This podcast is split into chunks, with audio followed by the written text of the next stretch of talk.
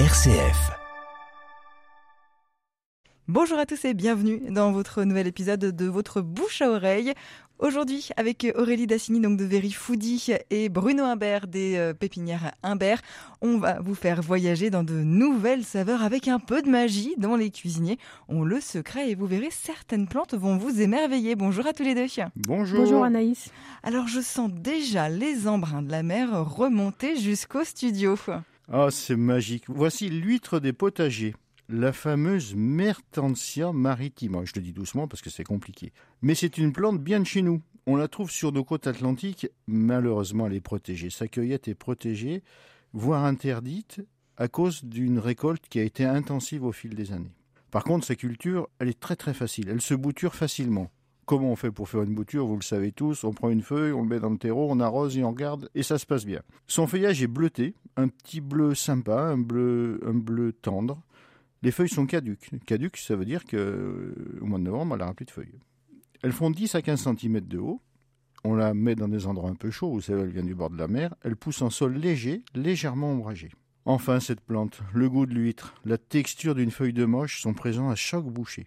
C'est vraiment exceptionnel et rare. Très très riche en potassium, en fer, en magnésium, c'est vraiment euh, une plante extra.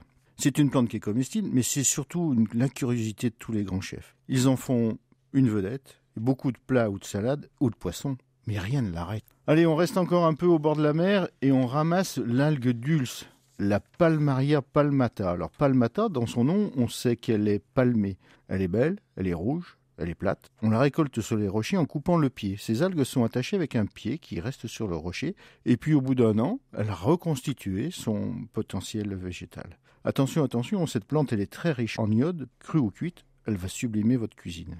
Hum, alors ça a l'air super, mais si on n'a pas la chance d'aller à la mer, est-ce que vous avez autre chose, Bruno? Eh ben oui, de la terre à la mer, il n'y a qu'un pas. Un apéro, du saucisson.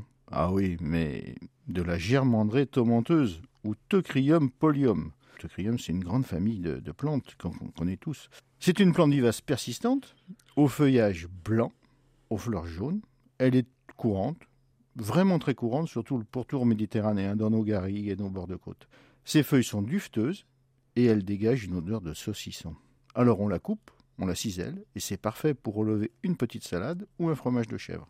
Comme son cousin qu'on connaît tous, qui est un peu plus vulgarisé, le Teucrium fructicans, ce sont des plantes chameaux. Ça veut dire la tête au soleil et les pieds au sec. Elles conviennent bien au jardin et surtout pas d'entretien. À elle toute seule, c'est une vraie pharmacie. Elle traite le diabète, les rhumatismes, les inflammations, les problèmes gastro-entérites. Du coup, vous n'avez plus du tout à la pharmacie. Et le basilic? Ah, le basilic. Vous le connaissez tous, hein? Grande ou petite feuille, verte ou pourpre. Mais aujourd'hui, nous allons découvrir le plus surprenant de tous, le basilic cannelle. Lui, il vient d'un peu loin, Amérique du Sud. On va le rendre nomade en le semant dans un pot.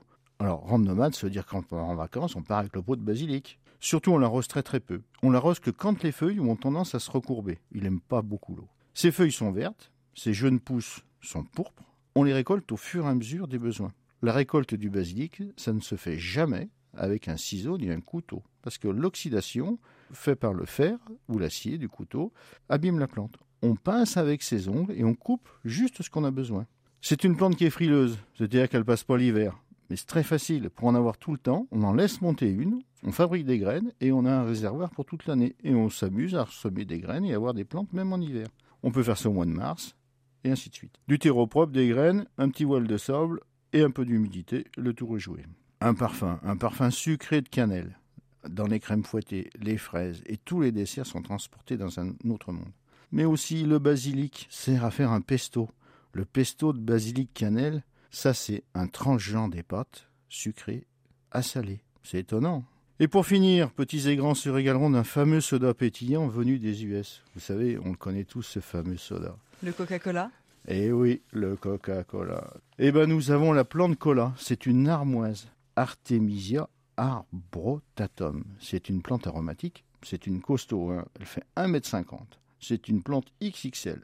60 cm de large. Résistante à la sécheresse. Indestructible. Ses feuilles sont aériennes, caduques et de couleur verte. Ses pousses renferment cette fameuse odeur de Coca-Cola qu'on récolte fraîche en infusion. Deux à trois minutes, pas plus. Et si vous avez une machine à gazifier, vous fabriquez votre boisson. Les feuilles séchées, on les fait sécher au soleil, tranquille. On parfumait les marinades, les poissons, les viandes et décorer des salades.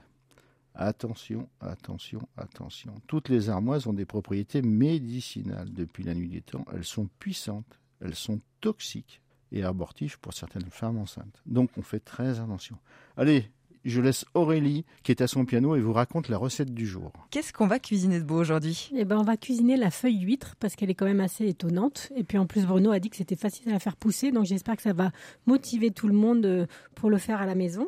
Donc moi, je vous propose une recette euh, épatante et facile à faire. On peut prendre un dos de poisson, par exemple un cabillaud qui tient bien la cuisson au four. On va faire un petit beurre croustillant qu'on va les mettre sur le dessus du poisson et on va cuire tout ça au four. Alors pour faire ce petit beurre, il nous faut du beurre, bien sûr, de la chapelure, des amandes qu'on aura concassées, plutôt pelées pour que ce soit plus joli, des noix, des cerneaux de noix, du sel, du poivre, un peu d'ail qu'on va couper en petits morceaux. On mélange tout ça, on cisèle de la plante huître, on la rajoute dans ce beurre. Donc bien sûr, on aura pris euh, soin que ce beurre soit à température ambiante pour qu'il soit malaxé facilement. On met du sel, on met du poivre. On va poser ça sur notre dos de poisson cabillaud par exemple, bien désarrêté. On fait une petite couche dessus on enfourne ça dans notre four très chaud à 220, c'est quasiment la, cuisson d'une pizza.